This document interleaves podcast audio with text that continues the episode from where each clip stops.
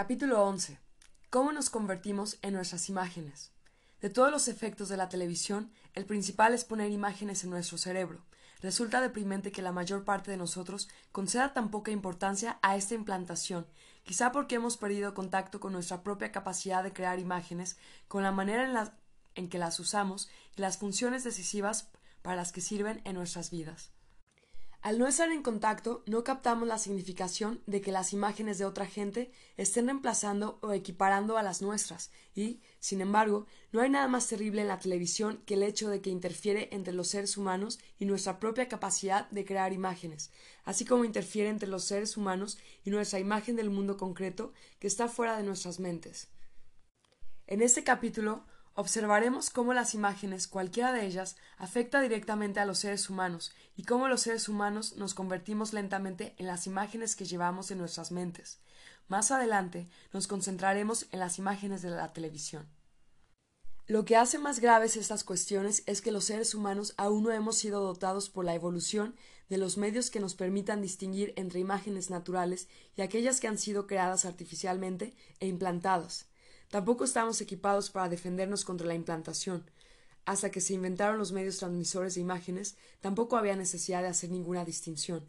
Así que el efecto final, como veremos, es que los dos tipos de imágenes, artificiales y naturales, se confunden en la mente y somos llevados a un submundo de confusión, como los astronautas de Solaris. No podemos diferenciar entre el presente y el pasado, lo concreto y lo imaginario, como los esquizofrénicos. No podemos decir qué imagen es el producto de nuestras propias mentes, cuál es la representativa del mundo real y cuál ha sido puesta dentro de nosotros por una máquina. Los humanos somos fábricas de imágenes. He oído decir a alguna gente que no puede visualizar, que no puede crear imágenes en su cabeza. Es cierto que alguna gente lo hace con más facilidad que otra, pero todo el mundo lo hace. Si usted cree que se cuenta entre aquellos que no pueden, simplemente traiga a la mente a su madre o a su mejor amigo. ¿Ya lo ha hecho? ¿Puede verlos en su cabeza? Es muy fácil. Si le pido que evoque el dormitorio de su infancia, probablemente también podrá hacerlo. Mucha gente es capaz de evocar este tipo de imágenes con muchísimo detalle. Si se las ha arreglado para hacer un retrato en su cabeza, ello es una prueba definitiva de que puede hacerlo y de que el fenómeno existe. Me gustaría recomendar un libro llamado Seeing with Mind's Eye, viendo con el ojo de la mente, de Nancy y Mike Samuels. Es el trabajo de divulgación sobre imaginería más cuidadoso que haya llegado a mis manos. Los autores describen una lista de diez categorías de la imaginería natural humana. 1. Memoria. Puede recordar el rostro de la gente, puede visualizar el lugar donde trabaja. 2. Imágenes eidéticas, memoria fotográfica. Puede recordar los detalles de su habitación, los ha fotografiado. 3. Imaginación. Puede construir imágenes, puede crear o modificar imágenes en su propia mente. 4. Ensoñaciones o fantasía. Un tipo de imaginación que ocurre mientras está haciendo otras cosas. Está trabajando en su oficina, pero su mente está creando imágenes. ¿De qué? ¿De aquella vez que se metió en un gol de película? La última experiencia sexual también son figuras en su mente. 5. Imágenes hipnagógicas las imágenes que llegan en ese espacio de tiempo en que está en semivigilia inmediatamente antes de quedarse dormido. 6. Imágenes hipnopómpicas, imágenes que llegan cuando está en semivigilia, pero después de dormir, antes de despertarse del todo. 7. Sueños. Puede ser que no los recuerde, pero virtualmente todos soñamos. Generalmente son imágenes de tipo fotográfico, como las del tipo 2 y 4 de esta lista. 8. Alucinaciones y visiones son imágenes que tienen lugar dentro de la cabeza pero que se confunden con algo que está teniendo lugar afuera. Usualmente están asociadas con la psicosis. Bajo condiciones de estrés, casi todo el mundo suele tenerlas. También las drogas pueden causarlas, al igual que la medicación, la falta de sueño y la fiebre alta. Algunos conductores de camiones se han quejado de alucinaciones después de pasar muchas horas en las autopistas. 9. Posimagen la película ha terminado, pero la imagen permanece en la cabeza. 10. Imagen recurrente. La experiencia ha terminado, ya ha regresado a su casa después del trabajo, pero el rostro del jefe sigue llenando su mente. Los autores reconocen que esta lista es incompleta y que una categoría a veces se superpone con otras, pero la intención es solamente mostrar cuán amplia es la variedad de imaginería natural existente y que todo el mundo experimenta alguna de sus variantes. Los humanos somos verdaderas fábricas de imágenes. Estamos produciendo constantemente imágenes y estamos absorbiendo y almacenando imágenes provenientes del mundo exterior a nosotros. El poder concreto de las imágenes. Los Samuels alegan que las imágenes que el ser humano lleva dentro de sí tienen un papel biológico y evolutivo definido. Al igual que la luz, material del que están construidas, las imágenes son concretas. Las imágenes son cosas. Vemos algo en el mundo, un río, por ejemplo, y su imagen entra en nuestros cuerpos a través de nuestros ojos, quedando engranada en nuestras células cerebrales. La prueba de que el río está atrapado allí es que podemos recordarlo.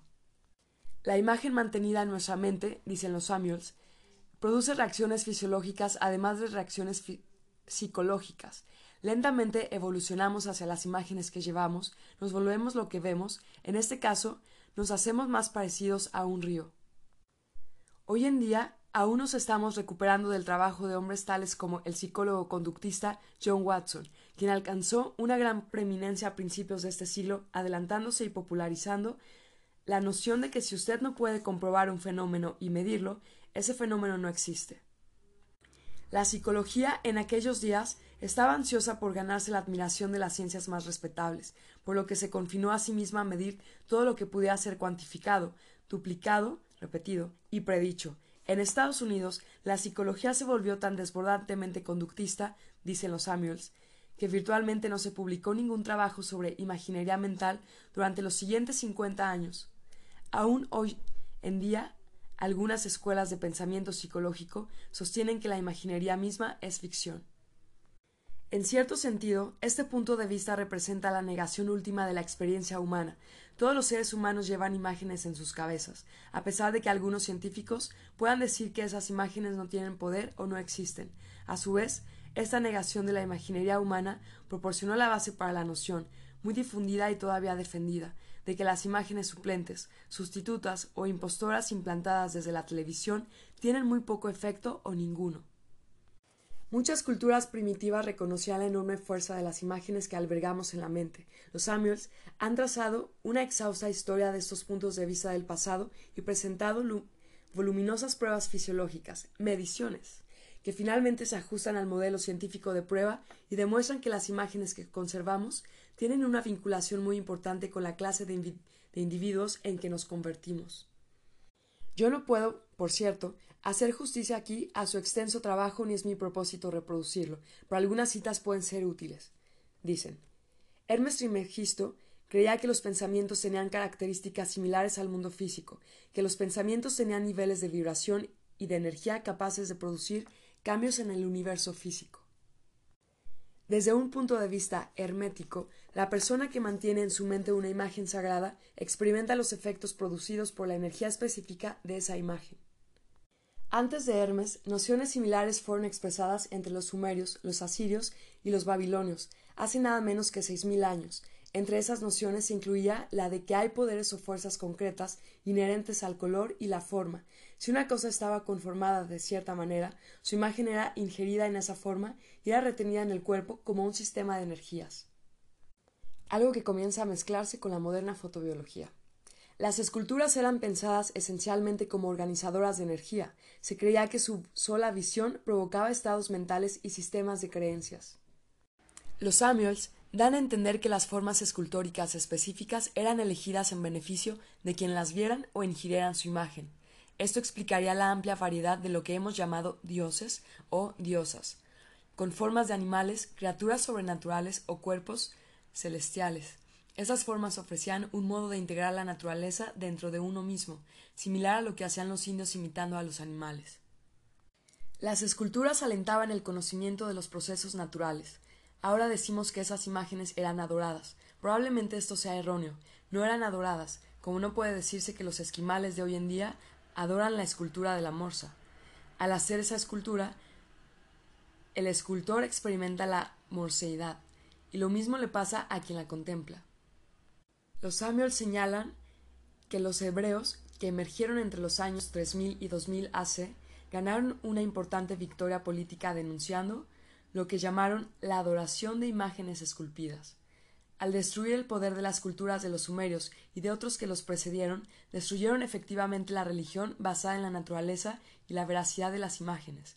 Esto permitió sustituirlas por un Dios abstracto, único, varón, humano y todopoderoso. Puesto que era pecado hacer esculturas con su imagen, mantenía su naturaleza abstracta. A pesar de que absorbieron a Dios, los cristianos en cierto sentido solucionaron este problema. Crearon imágenes de Jesús un paso atrás o adelante hacia el paganismo. Muchas religiones occidentales y todas las religiones no occidentales permanecieron inalteradas por la matanza de la imaginería diversificada y basada en lo natural acometida por los judeocristianos. Esas otras religiones y sus seguidores siguieron dando forma a su comprensión del universo a través de imágenes que representaban casi todas las tendencias y formas naturales. Esto sigue siendo cierto para la gran mayoría de la gente del mundo hoy en día. También sigue siendo cierto, desde luego, para aquellos hebreos que siguieron las enseñanzas de la Cábala y que representaron una especie de movimiento subterráneo entre los judíos durante muchos siglos. Los discípulos de las disciplinas de yoga de hoy en día están aferrados a la creencia de que enfocar la propia mente sobre los objetos, ya sean exteriores o interiores al cuerpo, afecta por completo a la propia naturaleza física. El samadhi, un estado de yoga ansiado, es la unión que uno experimenta con un objeto o una imagen, la forma de un huevo o un mandala, por ejemplo, cuando los mira. En este caso, la unión significa que la imagen misma es una energía concreta que viaja entre el objeto y el cerebro del observador. La imagen se vuelve una especie de soplete que funde las tres entidades anteriormente separadas, la efigie o forma, la persona y la imagen. A diferencia de un soplete, la imagen, hecha de una cosa que llamamos luz, puede penetrar profundamente en las células. Cuando usted o yo miramos una escultura o una pintura, o lo mismo da un iglú o un rascacielos, la imagen entra en nosotros en forma de rayos de luz, es concreta y no metafórica. Cuando usted o yo miramos una escultura o una pintura, o lo mismo da un iglú o un rascacielos, la imagen entra en nosotros en forma de rayos de luz, es concreta y no metafórica. La forma de la escultura, obra de arte o estructura determina la calidad de la experiencia lo que puede aprender de ella, los sentimientos que suscitará en usted la imagen que retendrá dentro de su cuerpo, mente, células.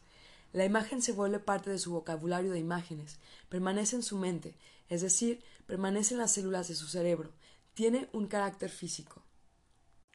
Las esculturas de Buda han sido hechas para inspirar a la persona que las mire la actitud de la figura de Buda, su estado de ánimo, su forma de ser. Es su contenido informativo, forma, color, peso, actitud, relación con la gravedad. La persona que contempla la figura de Buda durante muchas horas se vuelve más parecida a la figura de Buda. Es simplemente una cuestión de tiempo, no es necesario ningún pensamiento. La imagen penetra y ejerce su influencia.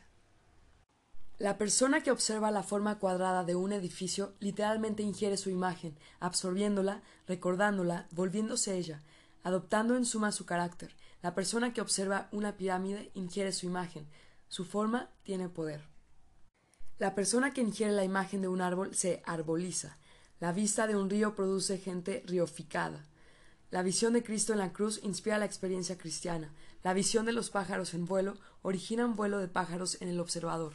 Ver a Koyak nos hace absorber su carácter y su forma de ser. Mientras uno pasa revista a las culturas no occidentales y a sus expresiones religiosas, encuentra que ciertas formas se mantienen repitiéndose a sí mismas. Se ha dicho que representan formaciones universales de energía. Ya he mencionado el huevo y el mandala. Considere el arte tántrico. Por ejemplo, usted encuentra la forma ovoide reproducida de mil maneras distintas. Se dice que la imagen del huevo entra en la mente y el cuerpo del observador. Su suavidad y curvatura, la forma en que refleja la luz, su calma, su modo de estar centrada y su perfección se transmiten al observador, si éste lo permite. El huevo es también la semilla de la vida. De allí te viene todo lo demás. Como resultado, la imagen de un huevo está en el corazón de muchas prácticas meditativas que echan mano de la imaginería. La física moderna está descubriendo ahora que la forma del mandala es casi literalmente una reproducción de una forma organizativa esencial en el universo. El núcleo del átomo es un mandala perfecto, si pudiéramos verlo desde el espacio, tanto nuestro sistema solar como el universo en explosión, con las estrellas despedidas hacia afuera, a partir del centro formarían un mandala. La contemplación de la forma del mandala, ya sea a través de las tancas de los tibetanos, las estrellas de David de los hebreos, las pinturas de arena de los indios, las visualizaciones tántricas o las imágenes solares de los Hopi existen prácticamente todas las culturas del mundo. ¿Es casualidad? ¿O es que todos coinciden con lo mismo? En lo mismo.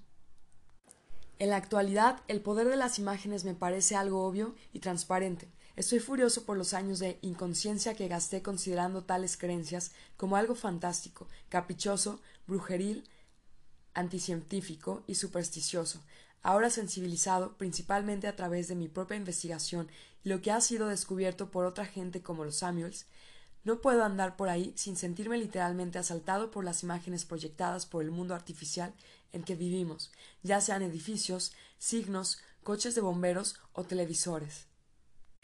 Una vez discutí el asunto con una joven amiga, quien me habló de una época en que, al borde del colapso nervioso, estuvo confinada en una institución mental.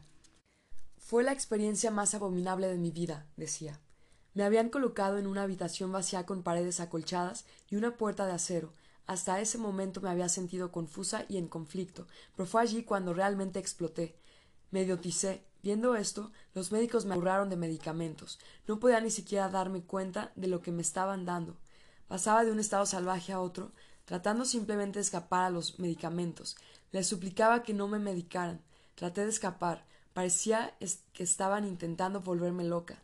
Me sentí como si hubiera sido puesta en una cámara de insensibilización, encerrada bajo llave, con nada que pudiera tocar, oler, ver o sentir.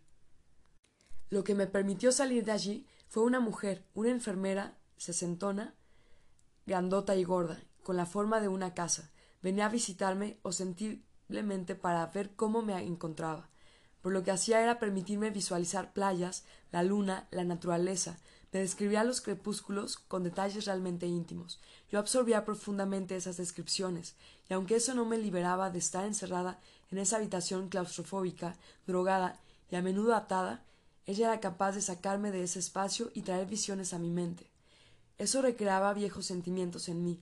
Mi corazón se sentía como si fuera a estallar ante la vista de aquellos crepúsculos imaginados, Por la mayor parte de aquellas visiones creaban una calma que me permitía derrotar a los, a los medicamentos.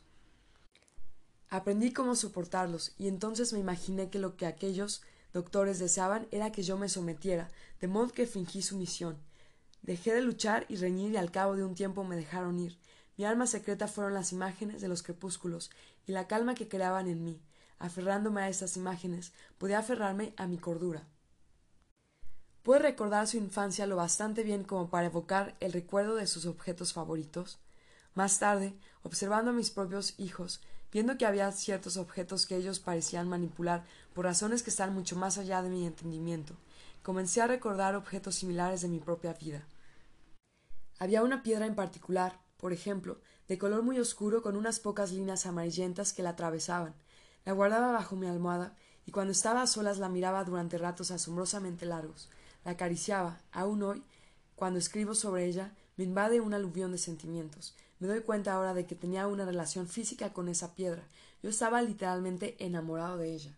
Amaba su forma, su color, su textura. También me estimulaba y me estimulaba aún ahora cuando la recuerdo. Me hacía pensar. Reconozco que eso no tiene ningún sentido. También había una pequeña pelota de cuero y una especie de tonto dibujo de un oso en la pared. No recuerdo de dónde salió, pero todavía puedo verlo con toda precisión en mi mente. Recuerdo que tenía formas voluptuosas, una cabeza redondeada, un gran cuerpo ovalado. Había algo profundamente acariciante en esta imagen, algo que me reconfortaba, me hacía sentir bien. ¿Cómo podía pasar eso? De la metafísica a la física. La gran mayoría de la gente está de acuerdo en que la imagen, el color, la forma y el símbolo son concretos, físicos y reales, capaces de afectar a quien los observa. Solo entre las culturas tecnológicas occidentales, una minoría en el mundo, esta noción ha sido suprimida y ridiculizada. Pero ahora, como sucedió previamente con tantas áreas de conocimiento que habían sido rechazadas, la ciencia occidental está empezando lentamente a despegar. En Viendo con el ojo de la mente, los Samuels presentan pruebas de que los neurofisiólogos son capaces de seguir el recorrido de las imágenes desde el cerebro hasta el interior de las células. Se ha descubierto que las imágenes mentales poseen muchos de los mismos componentes físicos que las percepciones con los ojos abiertos. Nuestros cuerpos reaccionan ante las imágenes mentales de manera similar a cómo reaccionan frente a las imágenes del mundo externo. el fisiólogo norteamericano Edmund Jacobson ha realizado estudios que demuestran que cuando una persona imagina que está corriendo, tienen lugar pequeñas pero medibles contracciones en los músculos asociados con el acto de correr.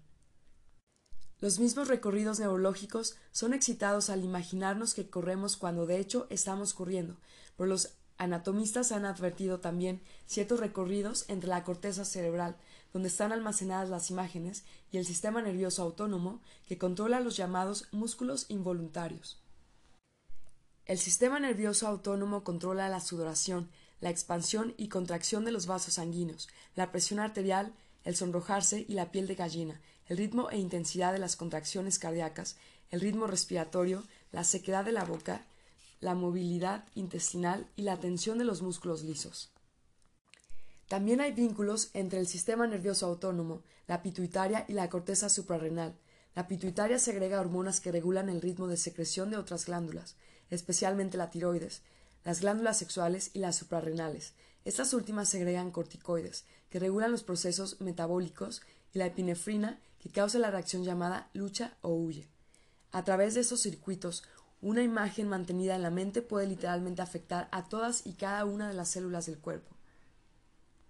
La enervación de los músculos voluntarios e involuntarios está también asociada con la expresión física de la emoción.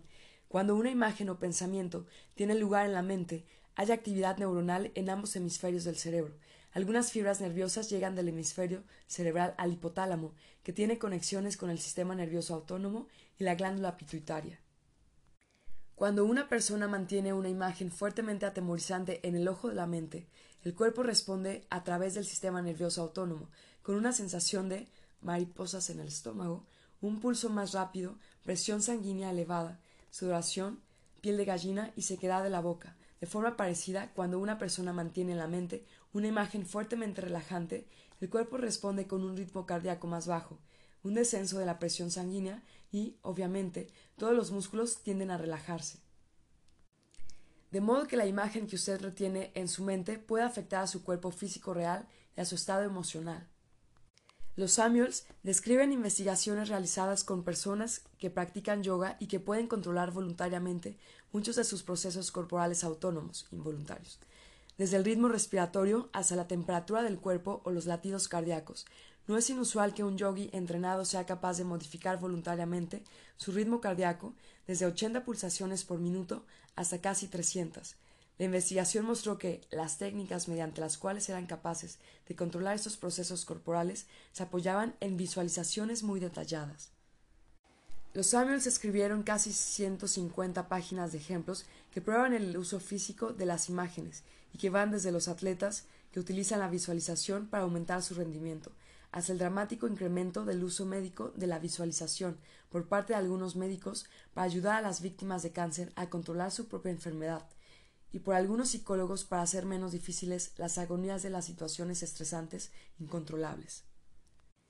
El artículo clásico sobre los efectos del repaso o repetición mental es el del psicólogo australiano Alan Richardson, quien informa sobre los cambios en el rendimiento entre tres grupos de jugadores de baloncesto.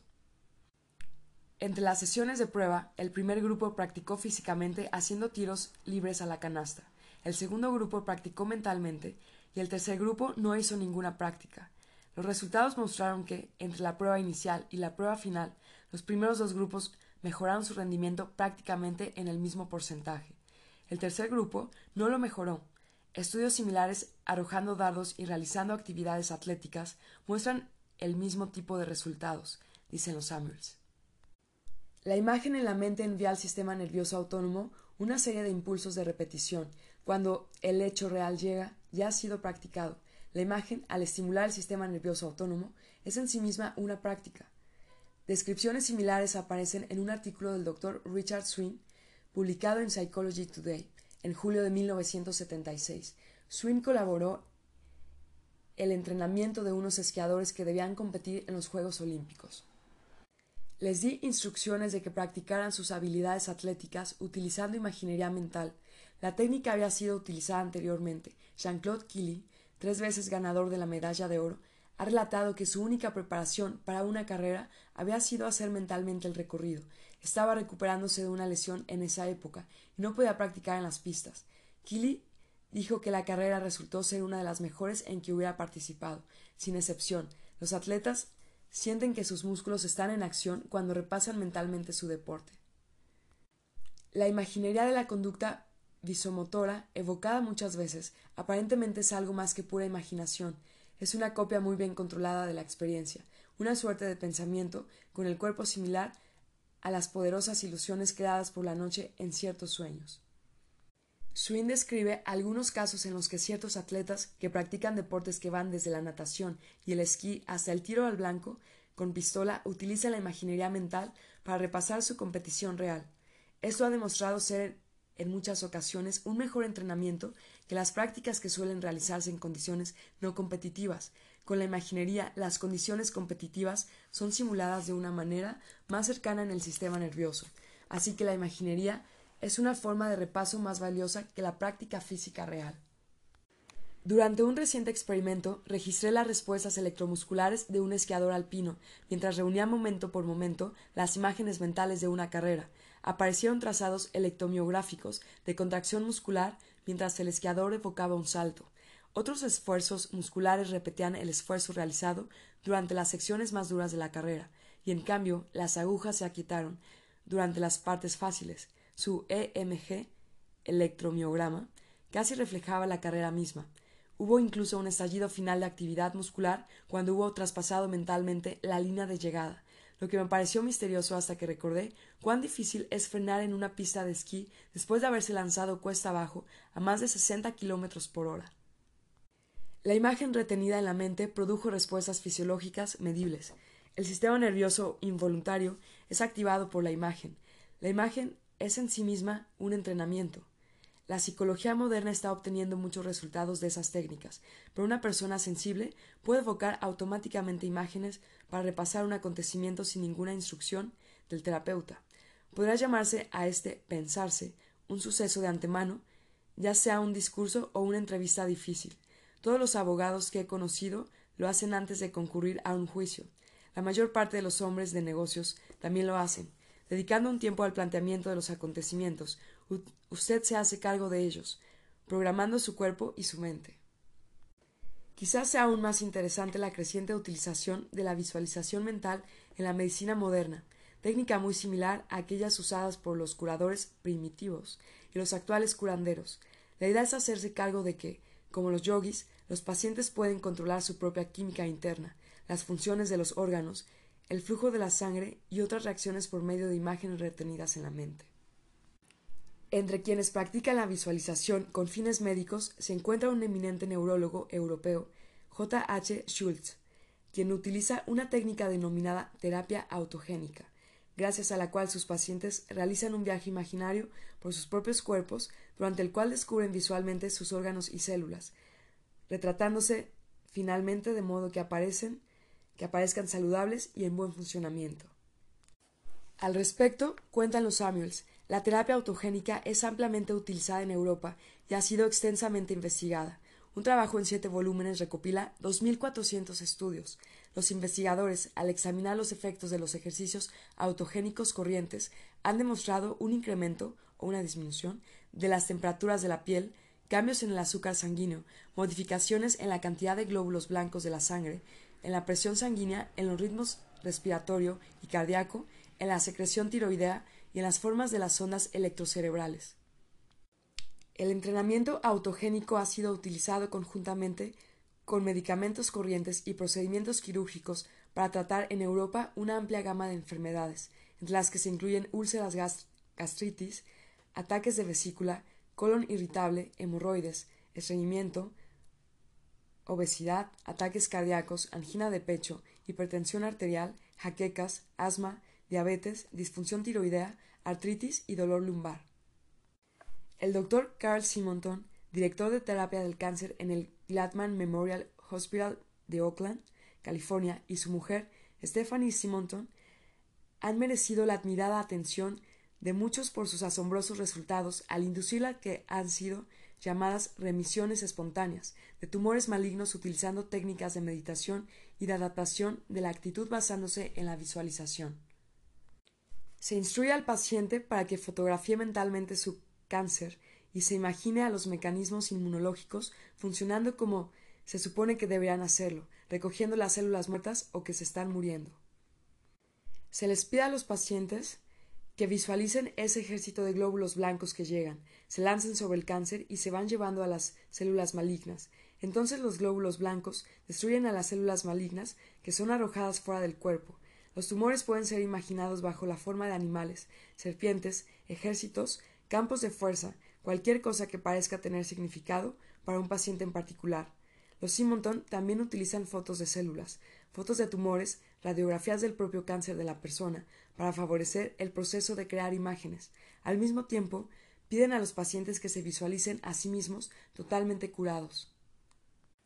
Algunas críticas del incontrastable éxito estadístico de los Simonton suelen aducir que no solo que no son las visualizaciones mismas las que producen los resultados, sino más bien la creencia en ellos, el efecto placebo.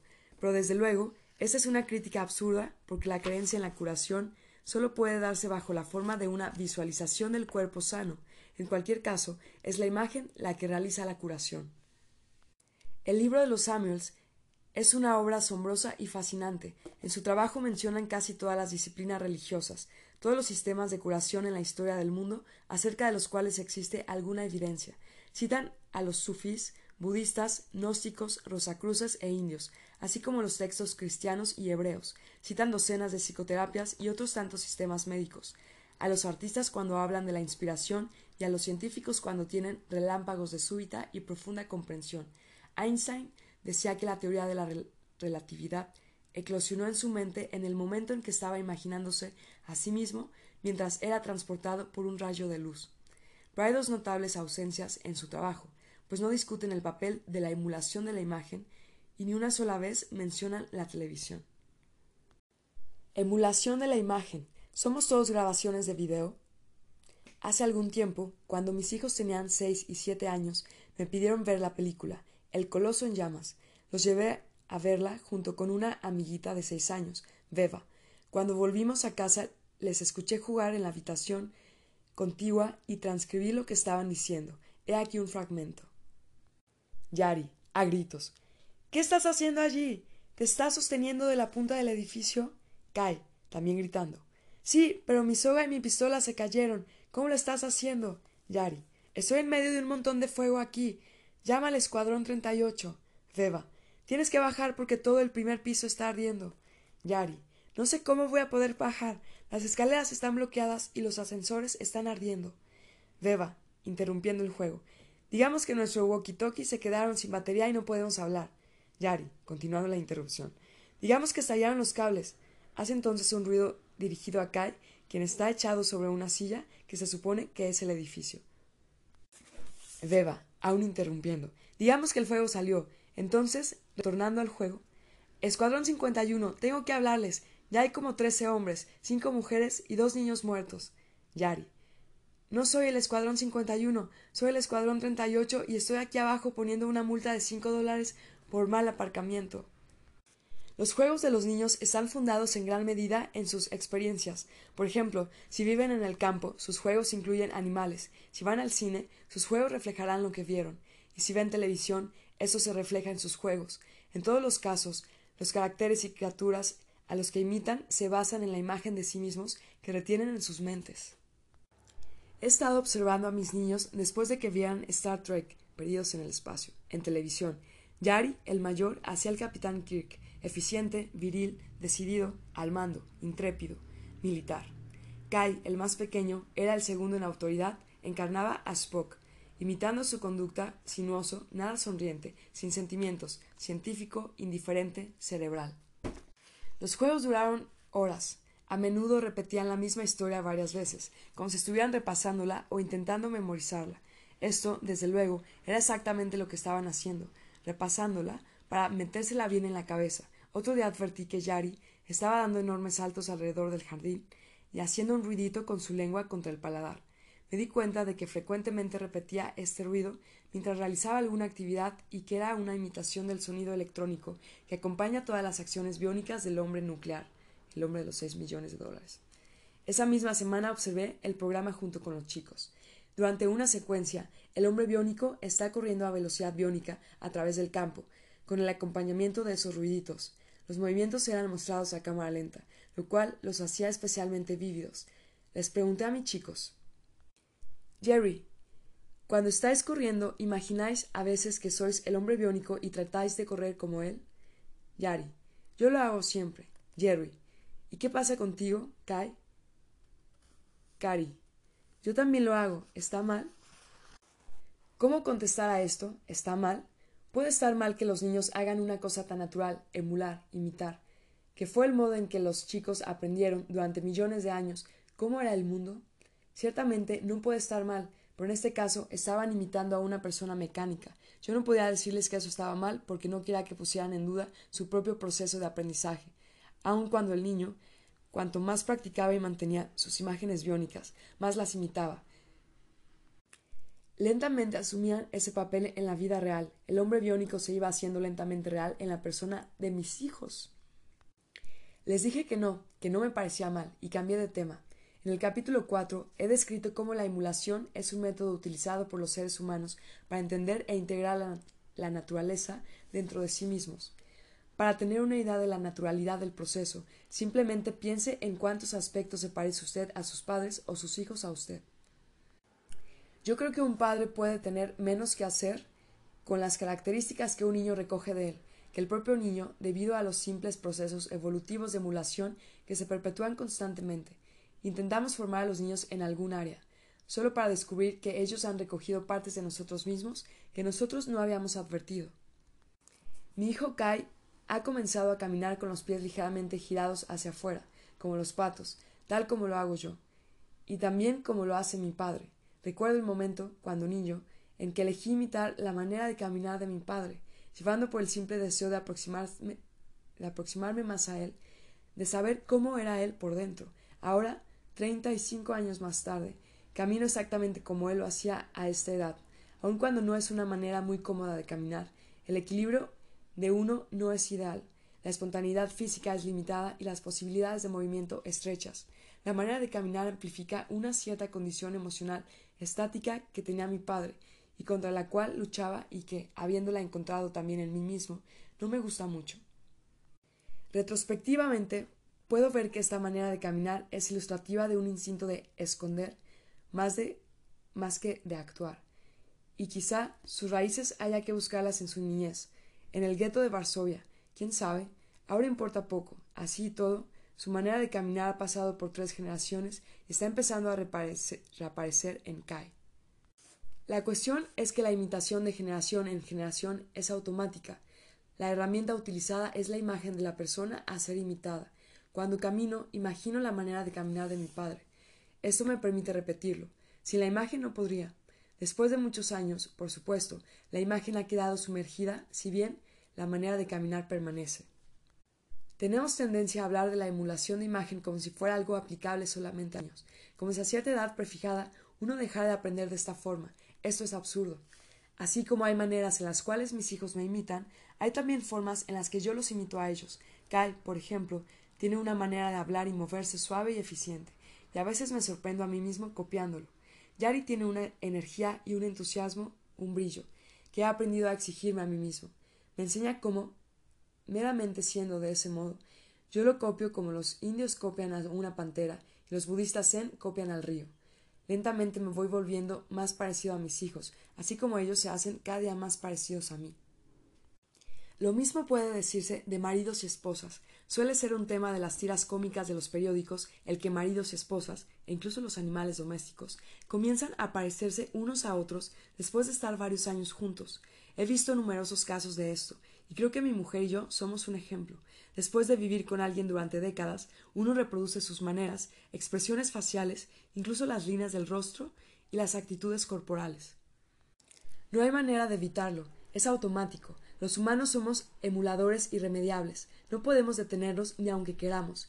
Miramos alrededor nuestro y todo lo que esté allí día tras día se vuelve el entorno para nuestra ingestión, ya sea del hombre biónico o de la propia familia.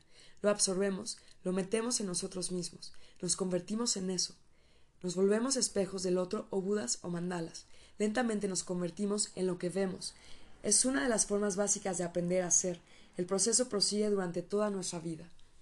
San Francisco, a diferencia de Nueva York, obtiene su influencia cultural primaria no tanto de Europa como de Asia.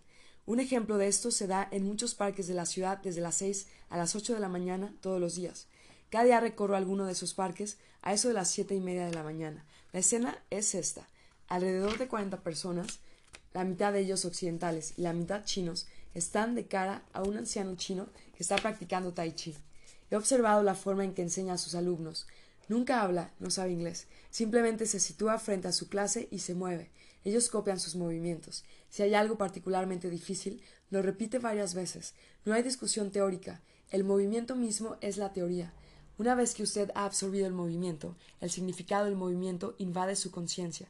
Así que el método de enseñanza es cien por ciento imitación.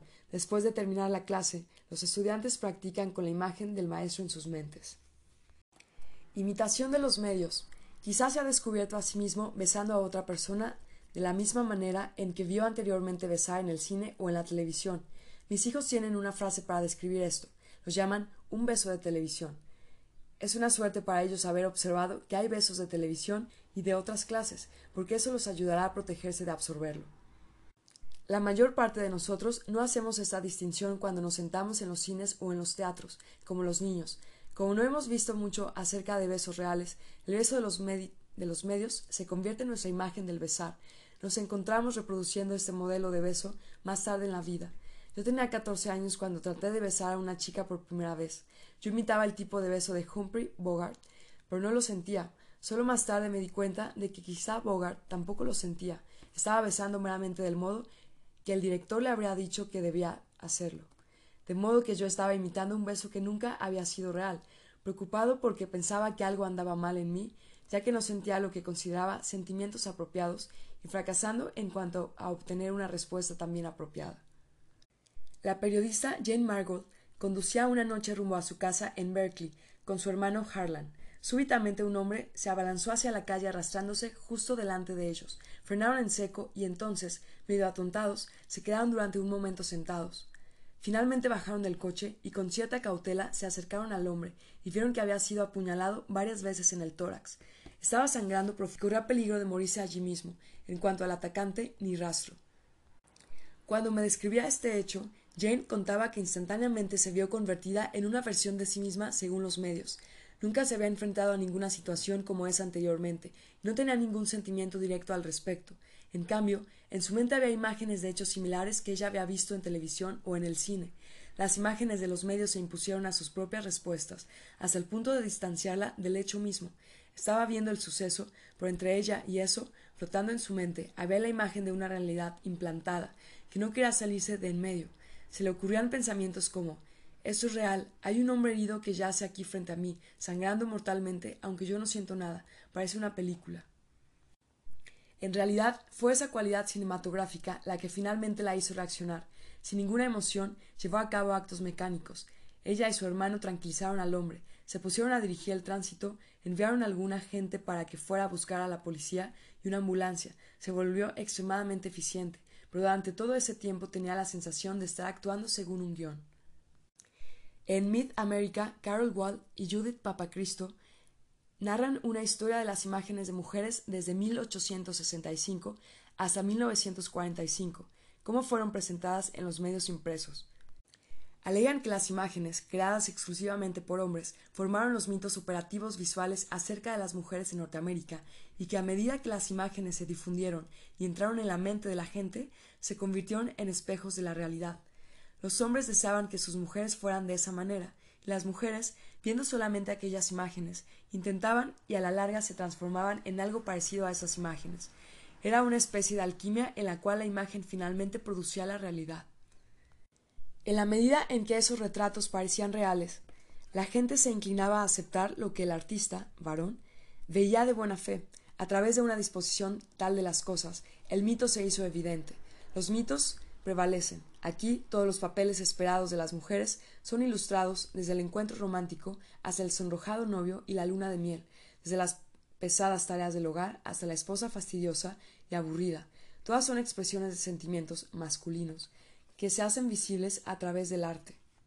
Los autores pusieron gran cuidado en puntualizar que las imágenes de mujeres tenían poco que ver con la realidad de la vida de las mujeres, que estaba llena de sinsabores y con la necesidad de resolver problemas frente a enormes dificultades, muchas veces por sí solas. Sin embargo, puesto que las imágenes estaban por todas partes, comenzaron a dominar la realidad, haciendo que las mujeres desearan ser como las imágenes que los hombres tenían de las mujeres, alentando a los hombres a percibir a las mujeres en aquellos términos y ayudando a instituir un esquema de poder entre los sexos que hoy empieza a ser desafiado. Las imágenes se convirtieron en el espejo contra el cual la sociedad entera compraba la conducta de las mujeres, y a causa de su poder lograron volverse una realidad personal y también política y económica. Repito, las imágenes se convirtieron en el espejo contra el cual la sociedad entera comparaba la conducta de las mujeres, y a causa de su poder lograron volverse una realidad personal y también política y económica. Así y todo, aquellas eran imágenes impresas que ni de lejos son tan poderosas como las imágenes en movimiento, que a partir de entonces lograrían una presencia aún mayor en la mente de todos. El movimiento, fenómeno de hoy en día, al igual que todos los otros movimientos interesados en recuperar una definición de sí, negros, orientales, indios, obreros, homosexuales y otros, ha descubierto que su lucha debe ser orientada no solamente contra los creadores de las imágenes, la gente y los medios a los que sirve esa gente, sino también contra las mismas imágenes mentales que las mujeres albergan en sus propias mentes, estereotipos a los que ellas emulan con su propia conducta. A causa de esto, muchos movimientos políticos han adoptado ciertos aspectos de los movimientos de terapia personal. El objetivo es desembarazarse de lo que ha sido llamado a menudo las cintas grabadas. Esta frase, escuchada igualmente en boca de políticos y de gente involucrada en muchos sistemas terapéuticos, desde la psiquiatría revolucionaria hasta el movimiento East, es utilizada muy literalmente. La cinta grabada es la imagen, el retrato que uno lleva en la mente y que está continuamente repitiéndose, inconscientemente a pesar de ser inútil, autodestructivo o idiota. Cuando las mujeres llevan dentro de sus cabezas la imagen de la idealizada y subordinada ama de casa, madre, secretaria, tienden automáticamente a imitar esa imagen. Esto continúa hasta el momento en que dicen, eh, un momento, yo no he creado a esta persona en mi cabeza. ¿Quién lo ha hecho? Cuando la comunidad afroamericana inventó el lema Black is beautiful, lo negro es hermoso, la cuestión era una imagen previa instalada por igual en las mentes de blancos y negros, en el sentido de que lo negro no era hermoso, solamente entonces pudo abordarse un cambio personal que redundó en resultados políticos. La eliminación de la gente india en este país, lograda al principio con las armas, fue más tarde acelerada y confirmada por las imágenes de los medios que mostraban al indio como a un salvaje que necesitaba ser salvado por los blancos. La educación occidental, su moralidad y su estilo de vida, el elemento crítico de esta operación fue la implantación dentro de los propios indios jóvenes de la creencia de que esta imagen era correcta. Con esto vino aparejado el autoaborrecimiento solo dándose cuenta de que la imagen que se lleva en la mente, la cinta grabada, es real e implantada, es posible desconectarse del ciclo de repeticiones y subvertir un proceso de otro modo inevitable en que la imagen es trasladada a la realidad. Usted quizás se cuente entre aquellos que creen que la evolución de la imagen hasta hacerse realidad tiene lugar a través de esos misteriosos procesos implicados por Hermes, los tantras, la cábala o los rosacruces, o quizá esté impresionado con las pruebas biofisiológicas de que las imágenes se llevan en las células, o quizá crea que el proceso de emulación es la manera primaria en que la imagen se hace realidad, o puede creer, como yo, que la evolución de la imagen hacia la realidad involucra todos estos caminos. Pero sea lo que sea lo más importante, el resultado es el mismo. Evolucionamos hasta ser las imágenes que llevamos en nuestras mentes. Nos convertimos en lo que vemos. Y en Estados Unidos, hoy en día, lo que la mayor parte de nosotros ve es la televisión, a lo bestia.